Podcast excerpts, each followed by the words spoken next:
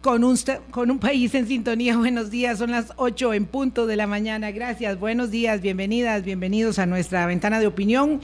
Una semana de celebración, pero no de festividad, no de feriado, porque el feriado será hasta el otro lunes. Eh, no soy, ustedes lo saben, de las que adhiero que el 15 de septiembre se celebre en otra fecha, pero bueno, mm, a los efectos, esta semana, en nuestros 201 años de independencia, conmemoramos eh, la fecha y el feriado, el descanso, la fiesta, eh, la extensión vacacional del fin de semana, pues se juntará eh, con, el, con el lunes de hoy en ocho. hoy, de nuevo, un lunes más en los que esperaremos sentados los acontecimientos en la Corte Plena de la Corte Suprema de Justicia, porque eh, por tercera eh, consecutiva semana se va a establecer si los cinco candidatos que no tienen la consideración de la mayoría de sus compañeros para ser presidente o presidenta de la Corte Plena, eso ya está demostrado después de 10 rondas de votación, eh, deciden finalmente hacerse a un lado para mm, prohijar la candidatura de alguien que logre por consenso, no digo que con entusiasmo, no digo que con pasión absoluta, no, pero con, por, por consenso, por responsabilidad, un poco por dignidad, por decoro. Eh, pues eh, generar eh, una solución al tema de que tras tres semanas pues no, no, no saliera hoy humo blanco.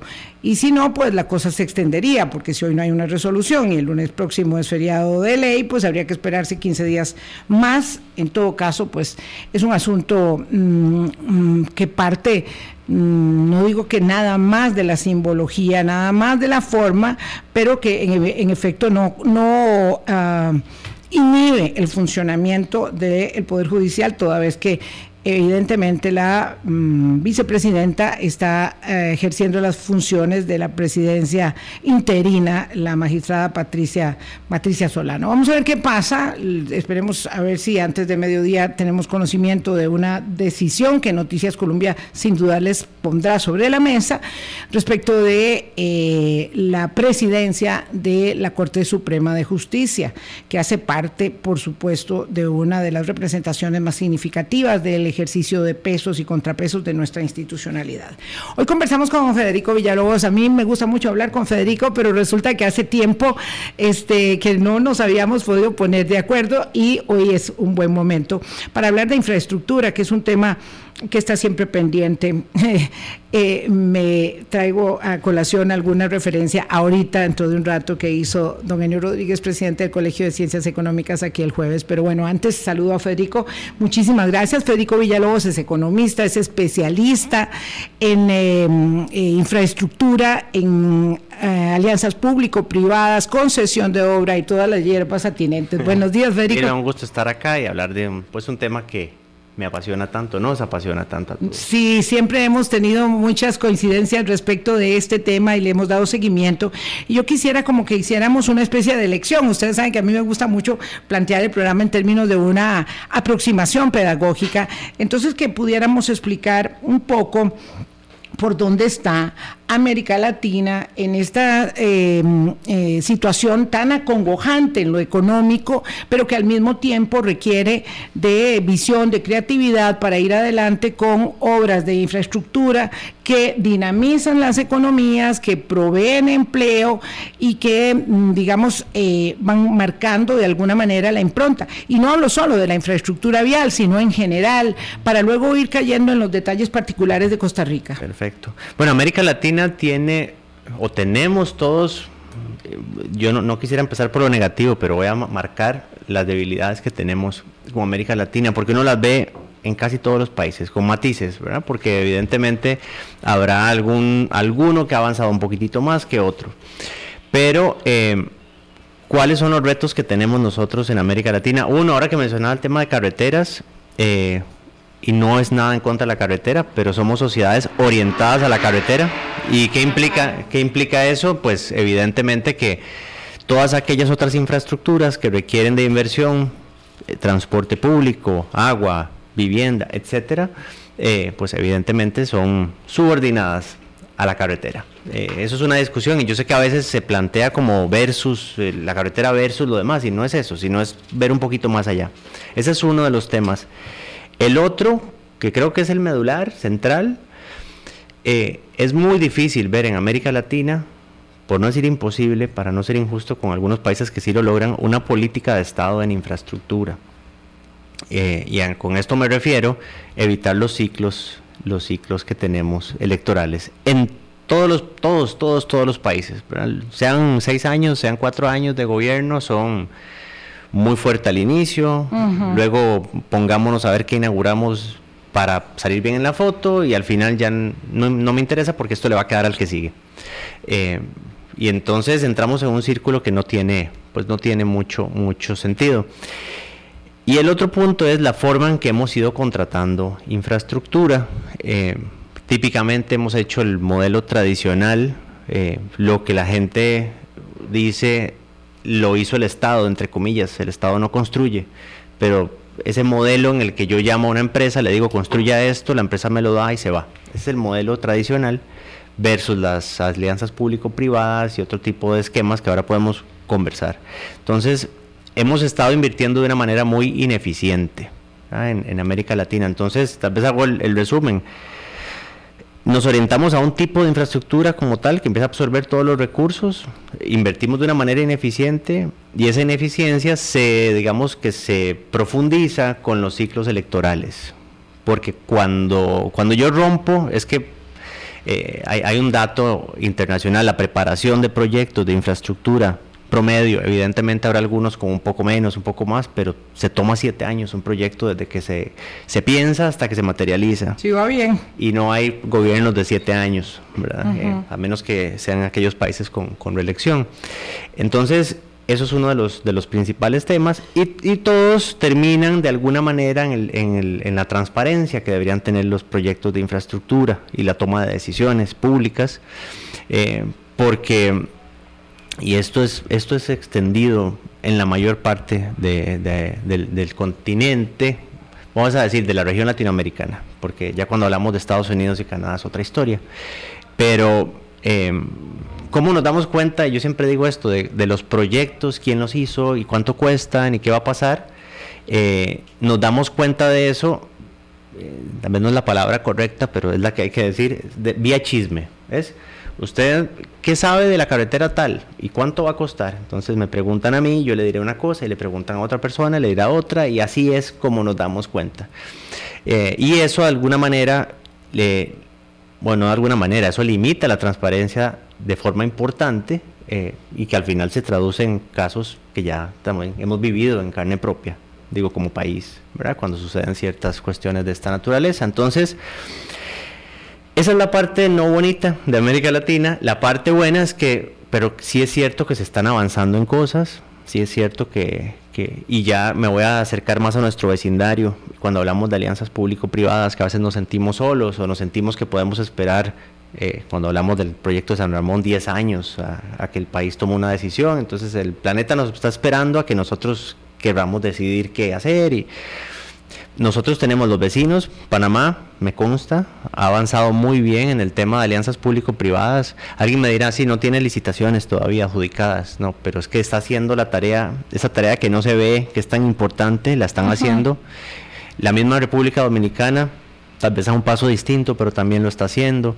Em, y, y, menciono estos países porque siempre decimos lo que ya sabemos, que Colombia eh, tiene un paso adelante, que Chile lo tiene. Eh, que México lo tiene, tal vez a nivel estatal, porque sabemos que las cosas han cambiado mucho allá a nivel, digamos, de gobierno federal. Em, pero, o sea, lo que quiero decir con esto es que también tenemos que ser conscientes que nos hemos ido quedando un poco, ¿verdad? Eh, y se nos están, se nos están adelantando teniendo nosotros, que ahorita lo podemos conversar, ventajas muy importantes que no cualquiera, que no cualquiera las tiene, ¿verdad? Y que son medallitas muy, muy importantes.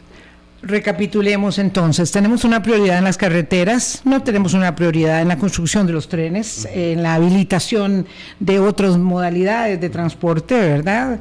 Eh, sino que seguimos pensando en carreteras. Tenemos una política de Estado de, o no tenemos políticas de Estado en infraestructura, ¿verdad? Tenemos eh, maneras de contratación que van más apuntadas al estilo tradicional. ¿Y cuál es el estilo tradicional? Bueno, el que hace que se construya una carretera tan eh, significativa, ¿verdad? Como Cañas eh, Liberia, que no tiene forma de mantenimiento y vamos a tener mucho sufrimiento respecto de eso, porque cuando el ministro Méndez Mata sugirió que pusieran peaje ahí, uff, mejor fue para atrás con la idea de inmediato, ¿verdad? Entonces, una manera tradicional de contratación, creo que eh, Barranca Cañas es la misma figura, después no tiene una forma de mantenimiento, luego usted hablaba de una inversión insuficiente que se profundiza con los ciclos electorales. Y ahí me gustaría solamente que nos agregara eh, cuánto hay que invertir mínimamente en infraestructura pública en un país para que, digamos, de alguna manera esto sea un impulso al desarrollo eh, y cuánto es que estamos invirtiendo, que hay un gran déficit ahí. Y finalmente decía don Federico Villalobos que se necesitan así, en el mejor de los casos, siete años para madurar y empezar a ejecutar un proyecto. Eh, hemos visto proyectos que duran 30 años, como la Ruta 27, y hay otras cosas que yo decía antes que eran como el éxodo del pueblo, este, eh, del pueblo eh, judío a, su tierra prometida, que fueron 40 años, pero ya no puedo decir eso porque ya vamos más de 40 años con la carretera a San Carlos. ¿Cuánta inversión se requiere, Federico? Esa es una muy buena pregunta. Que yo, yo he dicho unos números siempre digo, no, en la vida va, va, va cambiando, va... Moderando sus expectativas. Va, moderando expectativas. No, pero hay algo muy importante. Cuando uno dice, si a mí me dicen eso, yo digo, un país debería estar invirtiendo en transporte nada más, porque evidentemente hay otros eh, eh, sectores importantes de la infraestructura. En transporte debería no ser menos del 2% del Producto Interno Bruto. Eso en Costa Rica serían evidentemente más de mil millones de dólares al año. Pero, y esta es la salvedad, eh, es una mala, es, es, es, como, es una mala meta, digamos, de hablar de montos. Sí. Es una mala, porque lo hemos vivido. Puede ser engañoso. lo hemos vivido en otros sectores, cuando decimos hay que invertir tanto en tal.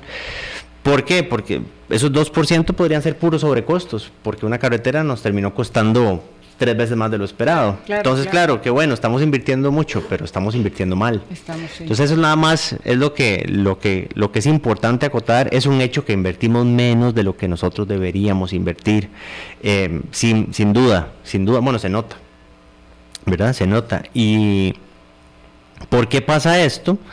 Eh, yo creo que son dos, bueno, hay muchas cosas. Obviamente estamos en, un, en una situación fiscal, digamos, pongámoslo en positivo, en camino de recuperación, pero esos serán años, ¿verdad? Para que eso ya se, consolide y, tengamos nosotros la, flexibilidad para hacerlo. Pero nosotros también es cierto que hemos históricamente construido proyectos sin pensar en qué va a pasar después. Eh, y, esto sale muy caro, esto sale muy caro. Siempre que yo hablo, digamos, el ejemplo de las carreteras, y digo, ah, es que vea que las carreteras de tal país, Panamá, Dominicana, que tiene las mejores carreteras de la región, siempre alguien de aquí me dice, ah, pero es que ellos no tienen unos tantos kilómetros como nosotros. Yo sí estoy de acuerdo. Pero entonces, ¿qué quiere decir? Que fuimos irresponsables construyendo tantos kilómetros sin poderlos mantener. Ese es el, fondo. Entonces, ¿qué es lo que pasa? Hemos ido invirtiendo al, pensando que no hay un mañana, como Cañas Liberia, y, y ¿qué pasa después? Eso se nos vuelve y nos termina costando muchas veces más reconstruirlo. Entonces, dinero que hubiera sido para nuevos proyectos se va en reconstruir el que se nos terminó deteriorando. Y ahí vamos en un círculo muy complicado. Y además, ahora que mencionaba el tema de peaje, yo creo que hacia eso nosotros vamos, hacia el pago por uso de los servicios.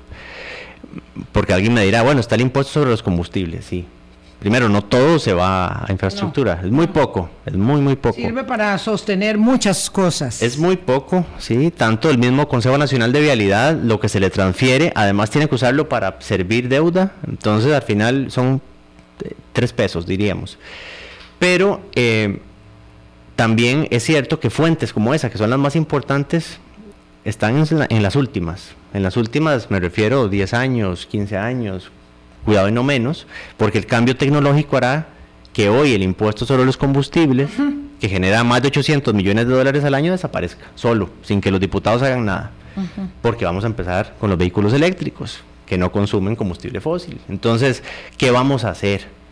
Eh, y yo quisiera, ojalá empezáramos a tomar decisiones ya porque si no estamos acostumbrados a, el otro año no tenemos ya recursos para el impuesto a los combustibles, ¿qué hacemos? Plan de contingencia, y ahí vamos como en el, en el apagafuegos, y, esos son de los temas que tenemos sobre la mesa hoy, ¿cómo vamos a empezar a pagar por la infraestructura de una manera tal, pues evidentemente que el usuario pueda digamos, hacer frente a ese... Yo puedo decir que va a ser una carretera muy bonita, Cartago, y que va a cobrar 5 mil de peaje, eso no lo va a poder pagar las personas, por poner un ejemplo. Entonces, ¿cómo vamos a nosotros a empezar a manejar esto?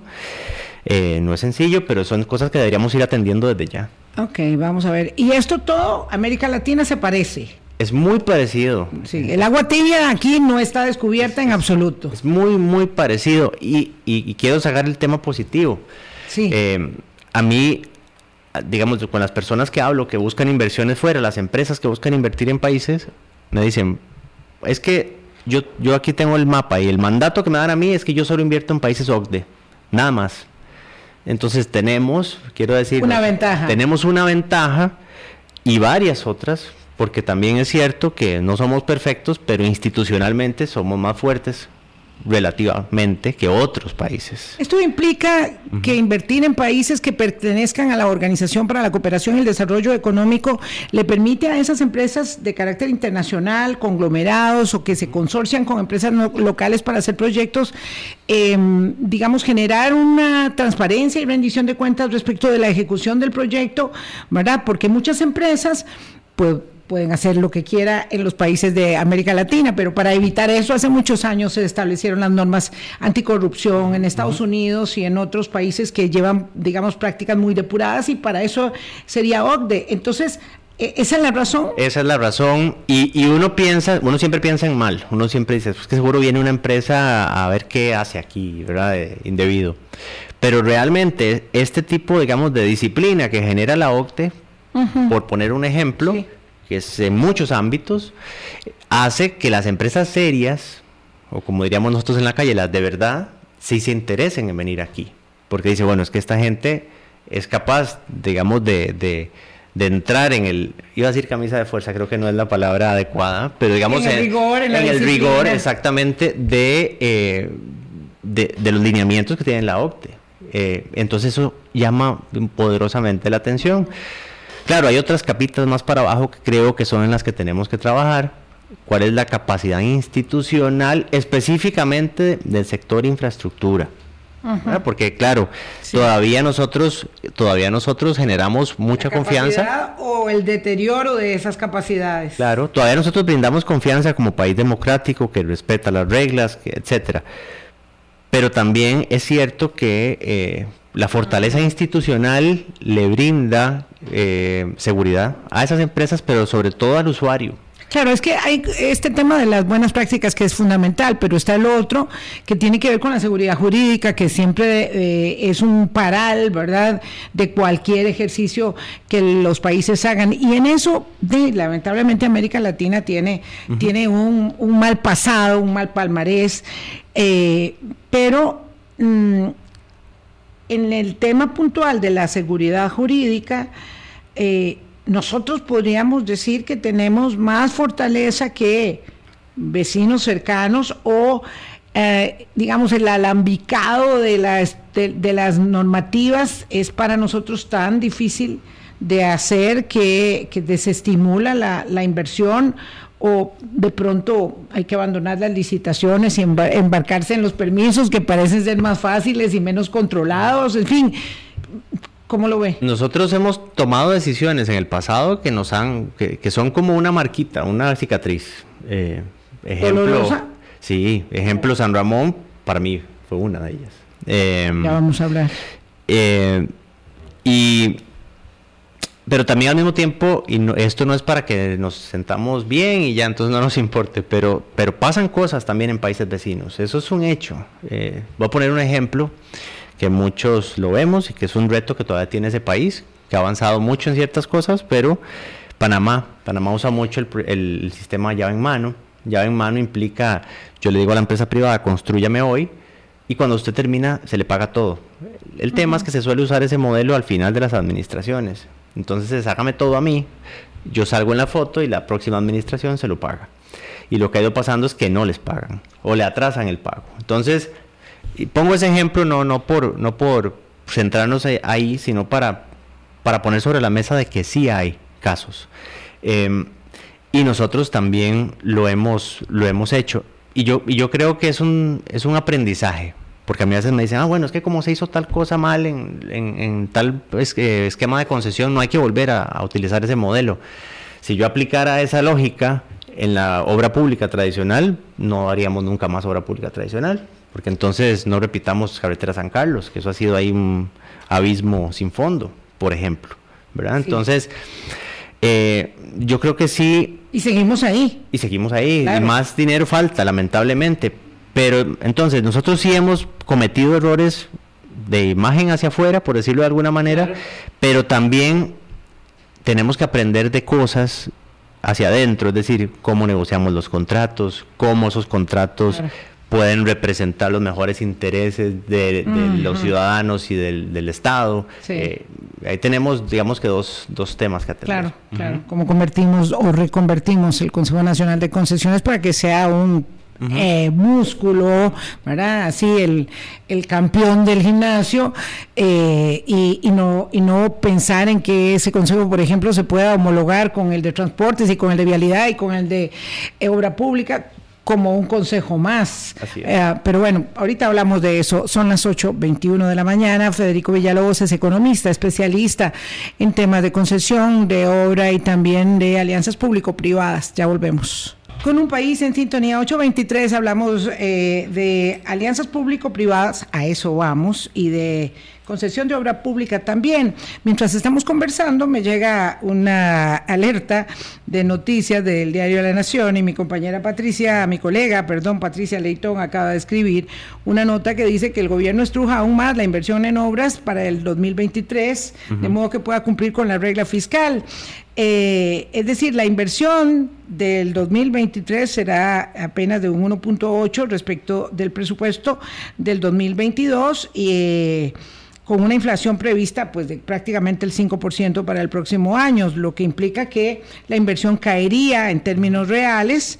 Eh, digamos, de manera significativa. Y lo peor es que la nota más adelante establece que un par de economistas señalan que esta situación se va a quedar ahí por al menos una década, una década. Y claro, cuando ya se empieza a medir el desestímulo, la contracción en términos de las décadas, que en América Latina ya sabemos muy bien de todo ello, sabemos eh, que, eh, o constatamos, corroboramos que las cosas no van a mejor. Siendo así, eh, yo quería que estableciéramos eh, eh, las líneas de salida, pero que pusiéramos el tema de la carretera de San Ramón, San José San Ramón, como un ejemplo.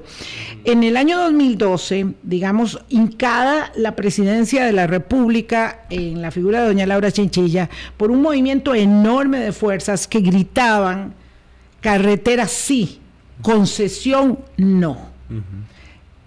Ese lema de guerra hincó al gobierno de la República a punto tal que tuvo que decirle a la empresa brasileña que iba a hacer la carretera, mire, muchas gracias, pero vamos a pagarle para que no la haga. ¿verdad? Porque entonces algunos de mis este, seguidores, de, mis, de nuestros escuchas, aquí en Hablando Claro, planteaban ayer, bueno, pero es que le pagamos 30 y algo millones de dólares a una empresa que no hizo nada, es un gran acto de corrupción. Bueno, ¿Por qué tuvimos que pagar 30 y resto millones de dólares a una empresa para que no hiciera el trabajo que aunque lo hubiera hecho bastante lento, ya lo tendríamos terminado.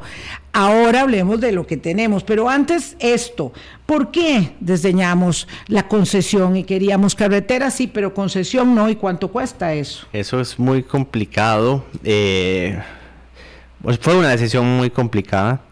Eh, vino el presidente Obama y todo en ese mismo Iba a venir, o sea, iba casi a cancelar la visita si aquello seguía hirviendo como estaba. Nos, costó una carretera la visita de... Nos costó una carretera. Eh, pero son, son varias cosas. Primero, y, nada más lo dejo ahí porque también se han dicho cosas. Si yo soy empresa constructora, no me gusta la concesión de obra pública. Eso es un hecho real y, lo y uno lo escucha en cualquier país de América Latina. ¿Por qué no me gusta? Porque yo prefiero que me contraten como siempre me han contratado. Que me contrate el Estado directamente. Que me contraten directo, yo hago y me voy, no tengo que ir a andar ahí financiando proyectos y quedándome a operarlos y mantenerlos, etcétera. Eso nada más ahí lo dejo por, para quien quiera. Federico, le digo más en su día, en este mismo micrófono en el que usted está, doña Laura Chinchilla dijo eh, de manera muy contundente cuánta presión había tenido de las empresas constructoras locales, los nombres no, pero sí las empresas constructoras locales, para que se cancelara el proyecto. Y claro, la presión de los empresarios, la presión de la comunidad y las comunidades, la presión diplomática por la visita que estaba pendiente del presidente y, todo aquello llevaron a, un estado de... hincaron, hincaron al Ejecutivo y la presidenta una noche en cadena nacional dijo, la carretera San Carlos no va y todo el mundo aplaudía porque ya no iba a haber carretera. Sí, sí. Y aquí estamos. Y yo no, yo no olvido porque algunos amigos, porque yo me puse algo intenso, como dicen, en ese momento, del lado, de, digamos, de que se... Con, su pasión, con su pasión y su convicción, igual que yo, que éramos unos herejes, eh, diciendo que había que continuar. Privatizador y toda la cosa. Exacto. Sí, pero eh, que, digamos, la gente celebraba, no, porque va a haber una nueva, una nueva forma y salían noticias que todavía no las buscan, ¿no? Y ahora vamos a hacerlo con 500 pesos y va a ser súper, ¿verdad? La carretera. Claro, porque todo aquello era eh, lo probioso que resultaba un peaje de 2.000 colones. Sí, así es. Ahora se estima en 3.600. Y ahí se dijeron varias cosas, no es para entrar como en el detalle, pero nada más para, para, para que recordemos cómo a veces la discusión se va mal encaminada. Decían, bueno, es que de Sabana al aeropuerto van a quedar los mismos tres carriles por sentido. Ahí no hay tres carriles por sentido. Mm. Ahí hay tres dibujados sobre dos, que es diferente. Están dibujados, porque ahí no hay espaldón, uno siente que los furgones están en la ventana de uno, que si uno abre la ventana, o sea, es muy, muy, muy inseguro. Entonces era, es, era otra historia. Y luego también, bueno, que el peaje se podía, yo todavía recuerdo, ahora que menciona el periódico, salió una nota que decía, vamos a pagar, no sé, 24 millones de colones va a pagar cualquier persona durante los 30 años de concesión. Y yo, eh, yo siempre lo pongo cuando doy elecciones o así porque estamos sumando peras con manzanas y con piñas. Yo no puedo sumar lo que pago hoy con 15 años. Eh, se dieron muchas discusiones y se llegó al, a la idea de que un fideicomiso podía sustituir a una concesión. Y yo siempre he dicho que eso fue un error, pero muy, muy grande. El fideicomiso es una figura muy importante que sirve para muchísimos proyectos, que, permite de hecho la estructuración financiera de los proyectos de concesión que el Estado puede utilizar para ejecutar algunos proyectos. O sea, en eso no hay ninguna duda. Pero un, un fiduciario no es un concesionario especialista en carreteras, en puertos, en aeropuertos, en escuelas, en lo que sea. Entonces ahí nació el proyecto con una, con una premisa que yo nunca la comprendí, eh, que era, bueno, quitemos al concesionario, que para, para ponerlo, como decíamos ahora, en términos didácticos, las concesiones funcionan así como cuando uno pide un crédito para una casa. Entonces uno llega con el contrato y los bancos le van a decir, ok, ¿cómo es, cómo es su, ¿Cuál es ese proyecto de carretera que usted tiene para ver cuánto le presto yo? Igual que hacen con la, con la casa. Cuando uno pide una, el banco le va a decir, le presto el 70%, el 80% o lo que sea. Usted tiene que poner el resto. Igualitos en una concesión. La concesionaria llega, de acuerdo a cómo se haya estructurado el proyecto, los bancos le dicen, le puedo prestar un 80, un 70, etcétera, de el total de la inversión. El resto lo tiene que poner usted y si necesita más plata de camino, usted la pone. Sacamos al concesionario con aquella premisa de que el fideicomiso era muy barato. pero ¿quién tomó ese rol? Nadie. Y si hoy quisiéramos seguir por ese camino, que es así, tendríamos, tendría que ser el Estado el que asuma ese rol. Es decir, el Estado aportando el 20, el 30% de la inversión. Es la única forma de hacer un cierre financiero un proyecto de estos. Cuando yo lo hablo con colegas en el vecindario, no lo entienden. De cómo funciona eso de la... Eh, claro, porque los fideicomisos, que hay países donde funcionan fideicomisos, el fideicomiso parte, de nuevo, es una figura que se puede utilizar en muchos casos, pero parte del hecho de que yo como Estado soy el que va a estar ahí atrás aportando los recursos, asumiendo los riesgos. Así ha sido. Siempre. entonces ahí situémonos en este, en este tema del fideicomiso del Banco de Costa Rica. Eso se vio como la panacea. Entonces, se le paga a la empresa para que no haga el trabajo, repito, a la empresa brasileña que iba, y, la empresa brasileña dijo, después de, este, estas escenas, mejor me voy, ¿verdad? Eh, se fueron con la plata en la mano, con su resarcimiento que, al que tenían contractualmente derecho, nos guste o no, ¿verdad? ni modo. Este, y entonces nos vamos por la figura del fideicomiso del Banco de Costa Rica. Ahora, ¿verdad? Pasa el gobierno de Doña Laura, el gobierno de Guillermo, el gobierno de don Carlos Alvarado, el gobierno viene de don Rodrigo Chávez y dice don Luis Amador, ¿saben qué? Eso va muy despacio. No me gusta eh, cuánto tiempo han durado, no me gusta cuánto ganan, no me, no me hace sentir muy seguro. ¿Saben qué? Vamos a hacer una tercera adenda al contrato, le vamos a quitar las obras del tronco principal, o sea, el, cuerpo del proyecto, termine las obras complementarias, algunos pasos eh, a de nivel o lo que haya que terminar, ampliación de puente, y termine ahí. Y hagamos, no sabemos qué.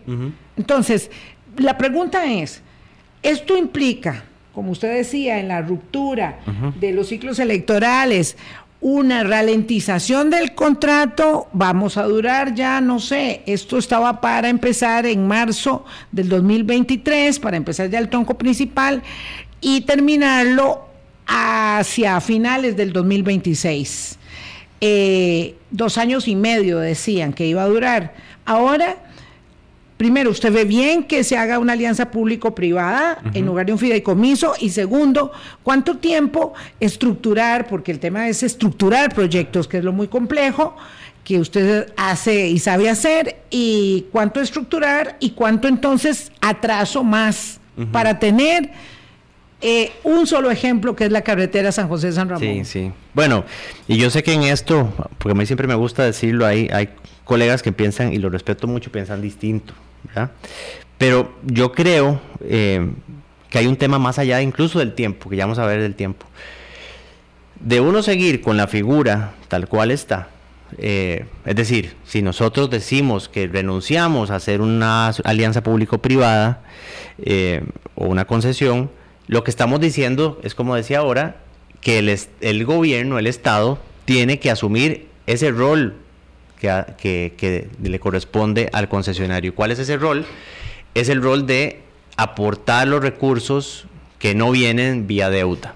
Lo que les decía ahora, de la hipoteca, de la totalidad, ¿quién va a aportar el 20-30% de prima? Para ponerlo así. Entonces, la pregunta es, claro, si yo, yo puedo seguir sobre el mismo carril, hoy haciendo lo mismo, pero entonces tenemos que tener claro que el, Estado tendría que llegar eventualmente a aportar ahí 140, 200 millones de dólares fácilmente, fácilmente y además ser el que asume todo el proyecto hacia adelante. Em, que puede tomar más tiempo, pues puede, puede que sí, y yo creo que sería más el tema, no sé si se me hace, digamos, difícil hacer una comparativa, porque cuánto ¿Cuánto duraríamos hoy si ese dinero nunca va a estar o el Estado no tiene ese dinero para aportarlo? Entonces es incierto. ¿Cuánto se va a durar por el otro camino? Depende, digamos, de los temas más legales que se puedan poner de acuerdo, porque también hay que, hay que considerar que ya ese proyecto tiene un estudio de factibilidad eh, que se hizo si hace dos, dos años o menos fue presentado el estudio de factibilidad de la carretera San José San Ramón, eh, donde participó, digamos, el mismo fideicomiso, entiendo.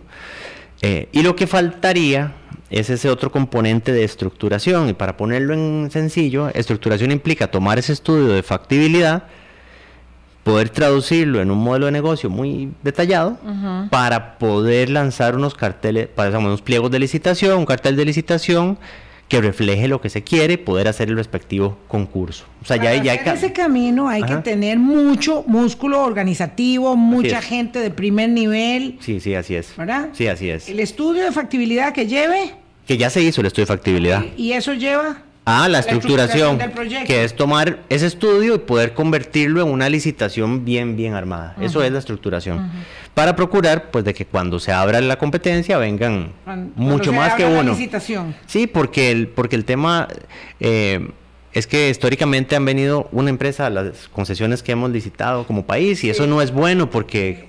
pero es que porque no es no hemos sido atractivos. Así es. Es decir, vamos a ver, uno también tiene que situarse en su propia realidad, don Federico Villalobos. No es lo mismo ser Chile o Brasil o Colombia que este pequeño, pequeño tamañito. Sí, sí, ¿verdad? Es que somos muy pequeños. Pero nosotros, ¿verdad? Como decía... Eh, creo que era el presidente Arias, nos vemos el ombligo de Buda. Entonces, claro, este, eh, creemos que vamos a, abrir un, concurso y va a estar todo el mundo interesado, no necesariamente es, así. Y además la contraparte es una contraparte compleja, porque no tiene el dominio, el conocimiento, el músculo para sobrellevarlo. Digamos que podríamos verlo tal vez como el ejemplo de la revisión técnica ha sido impresionante. Eh, ahí tenemos lecciones que aprender. Eh, pero bueno, esto que es tan complejo, el estudio de la factibilidad, la estructuración del proyecto, ya estábamos, ya habíamos pasado con lo primero en la carretera San José San Ramón. ¿Está el proyecto estructurado o no? y, ahora, ¿y ahora qué hacemos? Es cómo reconvertimos el tema para que sea una licitación pública digamos que no lleve las calendas griegas. Claro, claro. Yo ahí, y no me quiero meter eh, en los especialistas legales de contratación pública, porque ahí, ahí, no me gusta meterme en el terreno que no conozco, pero... los abogados. Exacto, sí, sí, los abogados. Pero, eh, digamos, ¿qué es lo que viene hacia adelante? Si ese proyecto ya, digamos, supongamos que hoy estamos listos para estructurarlo, una estructuración no se toma más de seis meses para ponerlo en las, realidades de los tiempos y luego lo que tome una licitación, que sabemos que una licitación con sus apelaciones y todas sus cosas, seamos optimistas y hablemos de un año de la licitación como tal. Muy optimistas. Sí, muy optimistas. Pero de nuevo, yo comparo y yo digo, ¿cuál es el momento, la situación actual si el país no tiene recursos para aportar a un, a un, a un proyecto de esta naturaleza, siendo un proyecto con el nivel de tránsito que tiene? Es decir, es que no estamos hablando, ahí, ahí la plata. No es la, la, eh, eh, la, la interminable eh, pista de aterrizaje de, de, de, de, San Carlos. Así es, así es. Esa, sí, esa, que siempre tiene 80% de avance, yo nunca lo he visto. Em, pero, digamos, no tenemos esos recursos, entonces, ¿qué, pues, ¿qué haríamos? Yo creo que, que hay un tema que también yo lo digo, cuando yo invierto en un proyecto que se podría pagar solo, es un pecado porque son recursos que yo pude haberme llevado para otras comunidades que jamás van a tener un proyecto de ese tipo. O para otros eh, proyectos, propósitos, programas que tiene el Estado, digamos, no necesariamente otra obra, sino otros proyectos. Pero yo creo que inversión social. Sí, y hay varias formas de hacerlo ahí, o, se va para el Consejo, por eso digo, los abogados son los que saben, pero o se van para el Consejo de Concesiones, o sea el mismo fideicomiso el que haga la licitación, ¿verdad? Habrá que buscar la, la mejor figura pero yo creo que ese proyecto como alianza público-privada tiene el potencial de ser como esa, llamémosle punta de lanza, pero no del programa, porque un programa como tal no tenemos, lamentablemente, pero sí ese proyecto que se podría materializar en corto plazo, que nos dé otra vez confianza de que aquí es posible, ¿verdad? Hacer proyectos de este tipo. 8.40, hacemos una segunda pausa. ¿Por qué es que no hemos podido avanzar en alianzas público-privadas? ¿Por qué? Eso ha sido estigmatizado tanto como la figura misma de la concesión de obra pública. ¿Por qué si hemos tenido concesiones de obra, pública exitosa, de obra o servicios públicos exitosos, no podemos seguir eh, profundizando lo que sí nos da resultado? Ya volvemos con un país en sintonía 842. Federico Villalobos es economista y es especialista en temas de alianzas público-privadas, obras de infraestructura, conoce América Latina y desde acá es consultor eh, mm, del Banco Interamericano de Desarrollo para proyectos en, muchas partes, conoce esta realidad. ¿Por qué nosotros en Costa Rica no hemos logrado avanzar en alianzas público-privadas? Hablamos tantos años de ello, tanto como no logramos tampoco profundizar eh, y madurar en concesiones de obra pública y las que sirven luego, no sé, yo tengo esta sensación, las que sirven como que, como que no nos han enseñado suficientes lecciones para caminar eh, ese, ese tránsito hacia la profundización de otras obras, eh, porque estamos aquí tan mal parados. Sí, para mí el tema es institucional, 100%. 100%. O casi 100, o casi 100, porque hay otros temas por ahí, pero yo me devuelvo porque tal vez algunos, la mayoría que nos escuchan sí, pero ya otros no, porque cuando yo cuento estas cosas y como a veces uno le da clases a gente mucho más joven, ya no lo... Pero el TLC, el famoso... Lo dice Federico Villalobos, que es jovencísimo. Bueno, pues, es relativo, es relativo. Sí. Pero, pero en el TLC, la discusión que estuvo muy apasionada en este país del tratado, no era de que si COMEX servía o no servía era de si yo considero bueno la apertura comercial o no. Esa era la discusión, no era de la institucionalidad, era de otro tipo. En infraestructura, yo creo que sí bajamos al tema institucional, porque entonces ya hay una cuestión en el aire de estarán negociando bien por mí, o sea, como ciudadano, me están representando bien, o, cómo será. Eh, y ahí sí hay una, digamos, una hay que decirlo, hay una diferencia muy grande entre las capacidades de los concesionarios y las capacidades institucionales, que se, digamos, hacen dos cosas, que los serios serios se la piensen, porque claro que no les genera una confianza necesariamente, y luego que algunos puedan decir, bueno, yo voy ahí, pero bajo mis condiciones, ¿verdad? Y ese es el tema de fondo, es un tema institucional. ¿Por qué no lo hemos resuelto?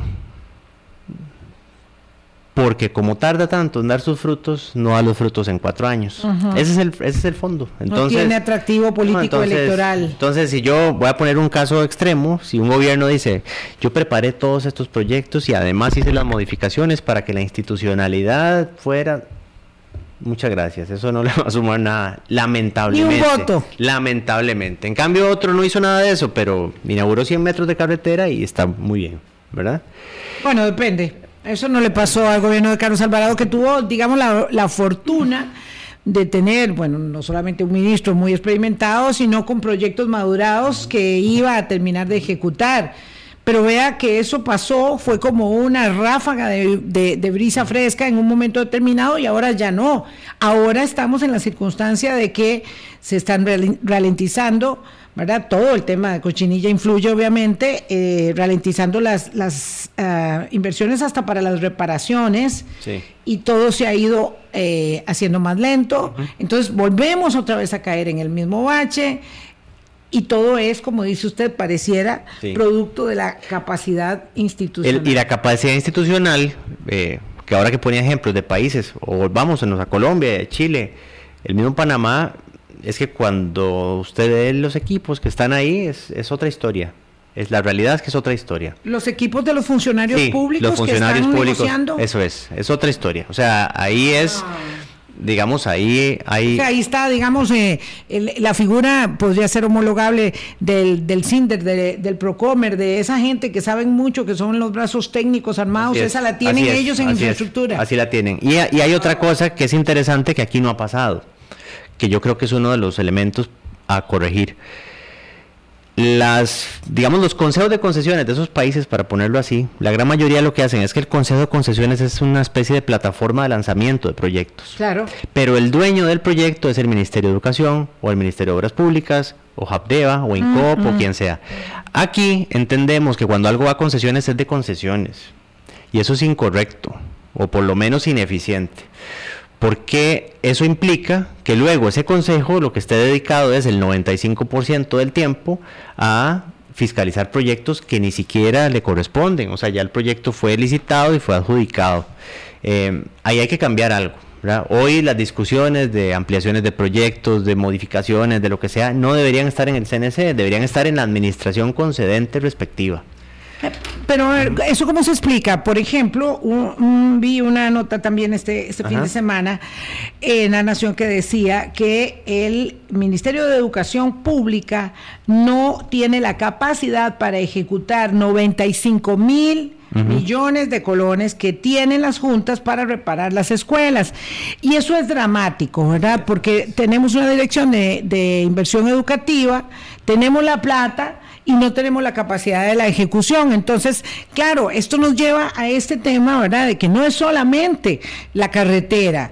Mm, es que el Ministerio de Educación tiene una dirección de, infraestructura, la caja tiene su propia división para hacer hospitales y clínicas, y entonces hay unos mopsitos, unos mopsitos que, están trabajando todos por su lado y no hay una, una conjunción, un diseño, digamos, eh, de ingeniería institucional que logre eh, hacer esto con mayor eficiencia, eh, con competitividad, Federico. Y eso lo podemos resolver.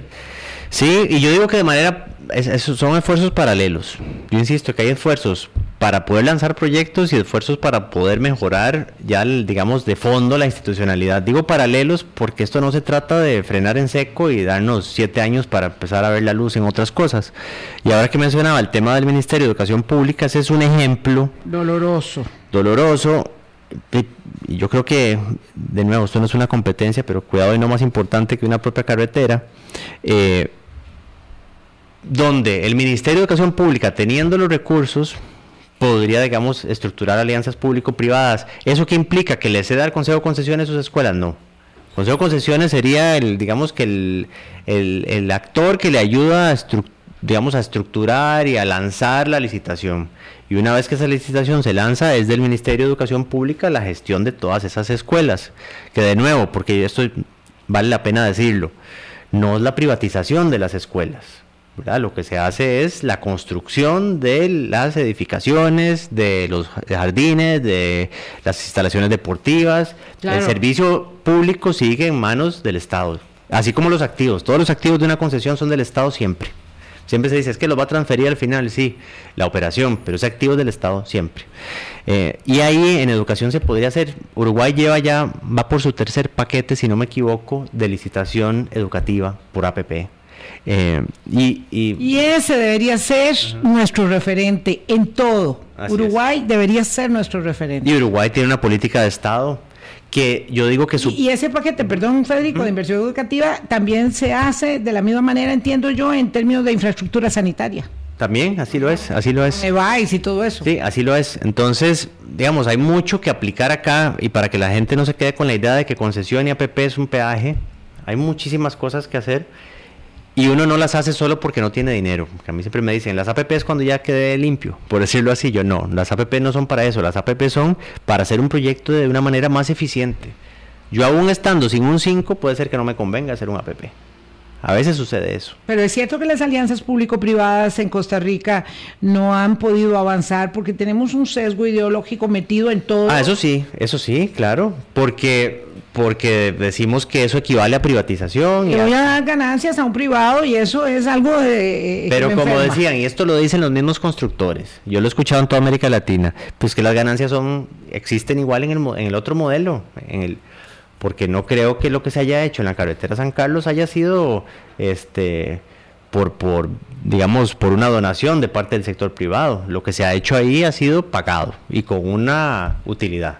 Contéstele usted mismo entonces a doña Inés este Marino que eh, va apuntando en esto que hablábamos. Dice que don Federico lo que promueve y defiende es un nuevo modelo de negocio que no necesariamente es de beneficio para el país, seguro es beneficioso para la AP de privado de las alianzas público-privadas. no, pero le voy a dar una razón en algo. Eh, ese, es el, ese es el miedo que se le tiene en todos los países, en todos. Eh, el miedo de Doña Inés es sí, el miedo Sí, sí, es, es, un miedo que yo lo entiendo y lo comprendo porque aquí, pero hay, hay dos cosas que tener en cuenta. Uno, la, la APP no es privatización y, y, no es privatización porque siempre se ha contratado a empresas privadas, siempre. Y las empresas que han hecho esos proyectos que nosotros llamamos entre comillas gratuitos, han sido empresas que han cobrado y han generado utilidades importantes. eso, es, eso es así. Y también la empresa está mucho más cómoda en ese modelo que en un modelo de concesión donde asume responsabilidades por 30, 40 años. Ahora, el otro punto y donde le, le respondo a ella, que tiene, digamos, razón también en preocuparse, es que hay que hacerlo muy bien. Sí. Porque no se trata de hacer APPs por hacer APPs. Si yo hago una APP y le digo a la empresa, tome, le garantizo todo lo que usted va a hacer, como dicen, decimos así tradicionalmente, se apague y vámonos, porque, porque entonces destruimos el modelo. Entonces yo creo que la APP brinda una alternativa muy interesante para hacer las cosas bien, para hacerlas más eficientes, eh, siempre y cuando la aprovechemos y la sepamos estructurar de adecuada manera. nos quedan dos minutos y, quería una reflexión respecto de lo que dice don Walter Hernández, es que el gobierno pasado fue donde se dio la cochinilla y la peor corrupción, la obra pública con alto grado de corrupción, bueno, ella, él cree que es lo que yo estoy defendiendo. Este, habría que estar muy enfermo para defender la obra pública con alto grado de corrupción.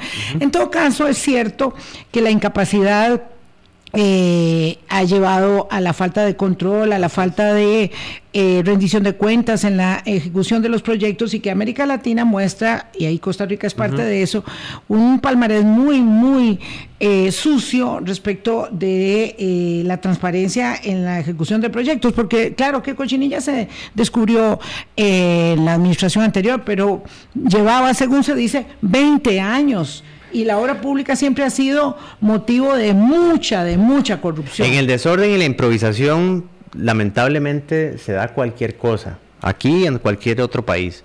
Y también yo siempre dejo esta tarea si alguien la quiere hacer. Es, opcional.